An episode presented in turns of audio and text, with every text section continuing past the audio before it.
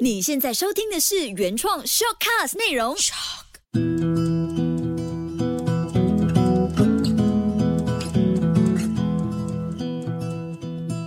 心灵，学会，大家好，我是抠。我是 Angie。那我有个朋友哦，就是每次出来见面的时候呢，除了喝水、吃东西，还有去上厕所的时间，其余的时间都是在和我投诉，还有抱怨一些东西，总是跟我投诉他的老板不懂得赏识他啦，很偏心啦，不提拔自己啦，或者是抱怨他的老婆不体谅自己啦。甚至是自己迟到，他也可以有很多的这个理由哦，把这个责任推到去外界或者是其他的人身上。最严重的就是连陌生人他也投诉。你朋友哦，就是典型的受害者心态。总是别人的错啦，别人的不好啦，自己的一切都是因为别人造成的，从来都不会自我反省。其实我我明白这个朋友他只不过是要找一个耳朵来倾听而已，那所以我也没有特别想要去用力的去拯救他这种负面的情绪或者心态。那我只做的东西就是我确保我自己的情绪不被影响。你真的很有耐性诶，我通常会听这种人投诉一次，再来一次，多一次，事不过三。每次跟他们聊完，好像用完我所有的能量，很累耶，你懂吗？其实你说我有耐心这件事情，很多人认为，或者是在外观上看我的话，真的是觉得我是一个非常有耐心的人。可是当他投诉的时候，有时候我是在那种完全就是你讲咯，我就放空。那很多人因为不断的灌输这样的一个负面情绪的时候哦，你试图要去开解他，或者是去给他一些建议的时候。你自己有时候会陷入一个更混乱的一种情绪当中，可能你就是被拽进他的情绪。我觉得是明明就是想要去拯救他，或者是你想要给他一些建议，到最后你觉得。干嘛他会给你很多负面的东西？比如说，老板不赏识你啊，那不如你就是增进自己了，或者是呃加强自己的一些管理的知识，好不好？他就说，哎呀，不能的啦，一直否定你，否认你，那你会觉得，哎，自己是不是有问题？就是每讲的所有的东西都都你开始怀疑自己的价值了，对不对？对对。这种这种人的那种负能量太强了，有时候真的是跟他们聊完，我们会很累。你这个朋友，如果他遇到我的话，我应该会很坦白的把他的问题告诉他。我觉得他应该接受。不到吧？但是这也是我们的责任，应该要告诉他，其实这些事情需要我们主动去反思。像他这样子一直去指责别人、找借口，真的不是办法哦。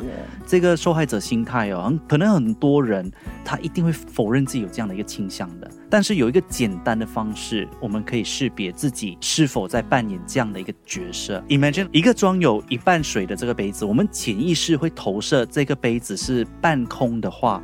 而不选择去看它有半满的这个水，那基本上他就有这样的一个心态了。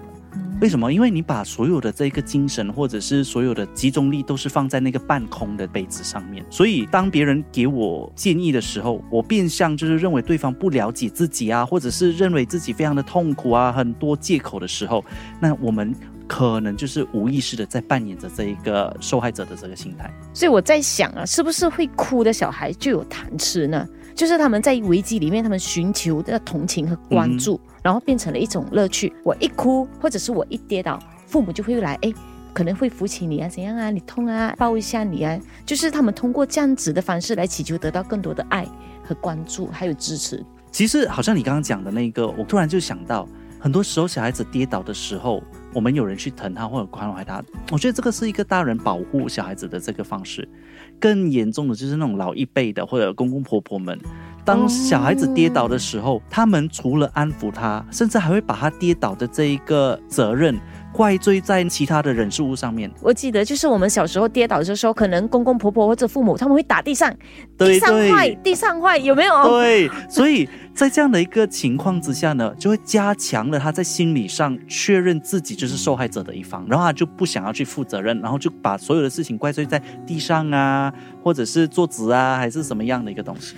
如果我们从小就在我就是受害者这种心态下长大，一旦遇到不如意的事情呢，我们就会找人，就刚刚说的，找人来顶顶罪罪，我们就会变成受害者了。就是我是无辜的，我是最好的，我很可怜，原来是从小培养培养出来的。其实我有一个朋友啊，又要出卖朋友，我们这节目天天就是在出卖朋友对友。她其实也是因为长期都在扮演受害者的角色最后她的老公忍受不了，结果离婚了。OK，是什么样的一个情况就是这个朋友的前任老公在一起的时候呢，家境不太好的，？OK，然后女方的家人其实是不太同意他们在一起，但是我的朋友最后还是决定要跟他在一起，应该跟跟家人闹翻，对不对？闹翻了，就是没有再联络了，因为那时候爱情最大嘛，面包不重要。其实这种事情真的常常上演呢。很多时候我以为就是看那种什么连续剧啊，或者福建戏里面才会有的剧情，其实常常都是在我们身边发生。其实就是因为发生了，他们才能够拍出来啊。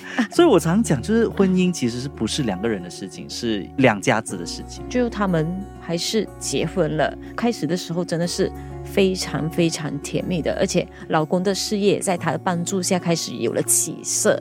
但是时间久了，两个人的争吵呢越来越多，一些观念上啊，一些协调不来的，就一天比一天更严重了，这事情。所以你朋友应该上演那种哦，我为了你放弃了很多东西的那种戏码吧？每一次她老公满足不到她的要求的时候，比如她老公有一个开会，嗯，然后她说不能，你要陪我去派对，工作跟派对哪一个重要？所以常常这样吗？常常，所以他就开始说：“你都不爱我的，我当初为你放弃了这么多东西，我已经跟我家人翻脸了，你陪我去一个派对都不能吗？”每一次一对老公不满呢，就把这一个理由搬出来，我为你放弃了很多。开始的时候呢，老公还是会体谅的，因为真的是为了他连家人都没有了是。有一点亏欠感？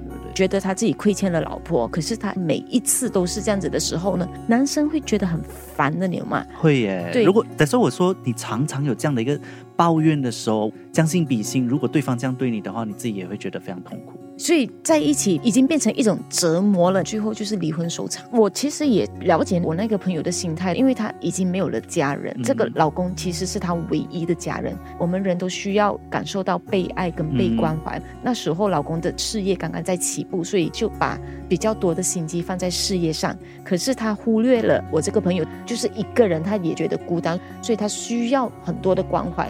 可是老公就把那个关怀跟注意力都放在工作上，就是两方面。两方面，你朋友也是有责任啊，因为决定跟家人断绝这个关系，也是他自己的选择啊。我是觉得他可能心态不够强大，嗯就是忍受不了那种孤单。没有了家人，马上你的世界会被颠倒的，因为没有了很多的爱，嗯你懂吗？如果我从另外一个角度来想的话，我那个朋友他其实也是可怜的。当然，他是在一个无意识的情况里面扮演了这个受害者。其实，在折磨对方的同时，他自己肯定也是不好受的，所以最终两败俱伤。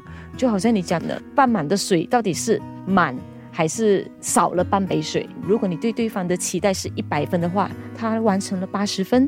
如果你关注在关注在80八十分上，分你会觉得幸福的。可是你偏偏就会关注在那二十八线，你就会觉得为什么这二十八线你会做不到？